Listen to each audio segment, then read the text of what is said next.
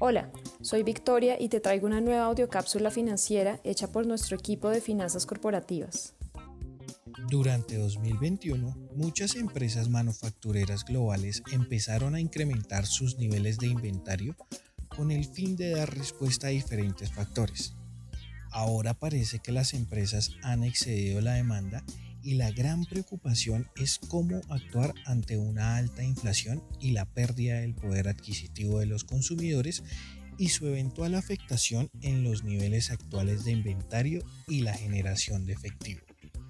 Te habla Jaime Andrés Cárdenas, analista de finanzas corporativas en Corfi Colombiana, y hoy vengo a explicarte cómo solucionar una problemática que afecta a las compañías, altos niveles de inventario, la pérdida del poder adquisitivo de los consumidores y la gestión del capital de trabajo.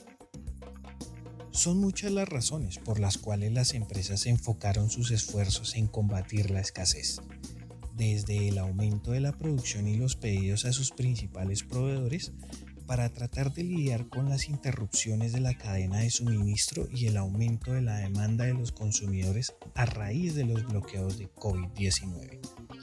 Hoy en día, parece que las empresas han excedido la demanda a medida que aumentaron los inventarios. Por ejemplo, Samsung registró el mayor crecimiento de inventario con un 13% más que el registrado en el cuarto trimestre de 2021.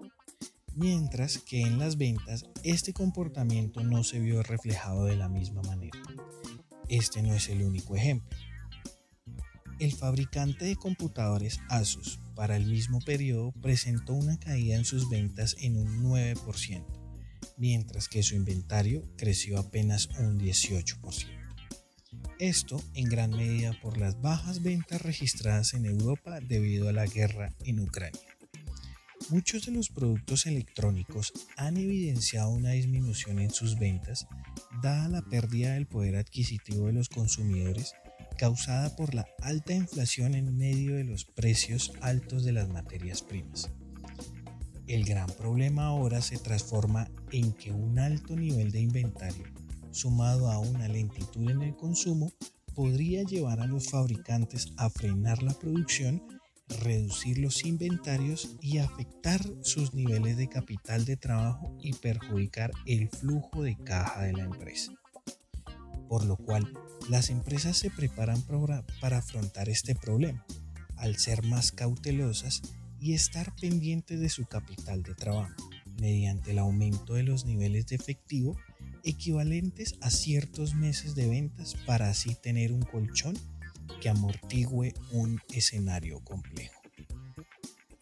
A propósito de la inflación registrada para el mes de junio en Colombia, es importante que las empresas sean cautelosas, empiecen a implementar diferentes estrategias para gestionar el capital de trabajo, como lo son el tener niveles de liquidez invertida en títulos de alta calidad crediticia indexados a la UR o al IPC para cubrir el valor de la inflación, reperfilar las deudas sin aumentar el nivel de endeudamiento, tener el nivel adecuado de inventarios, pues en periodos de alta inflación su valor aumenta y posiblemente se refleje un menor margen en el PIG al momento de la venta. Y evaluar herramientas como el descuento de facturas, factoring o confirme Todas estas para mitigar el posible exceso de inventario que eventualmente puede tener un impacto negativo en el resultado final de la compañía. Soy Jaime Andrés Cárdenas, analista de finanzas corporativas y te espero pronto en una nueva audiocápsula. Hasta pronto.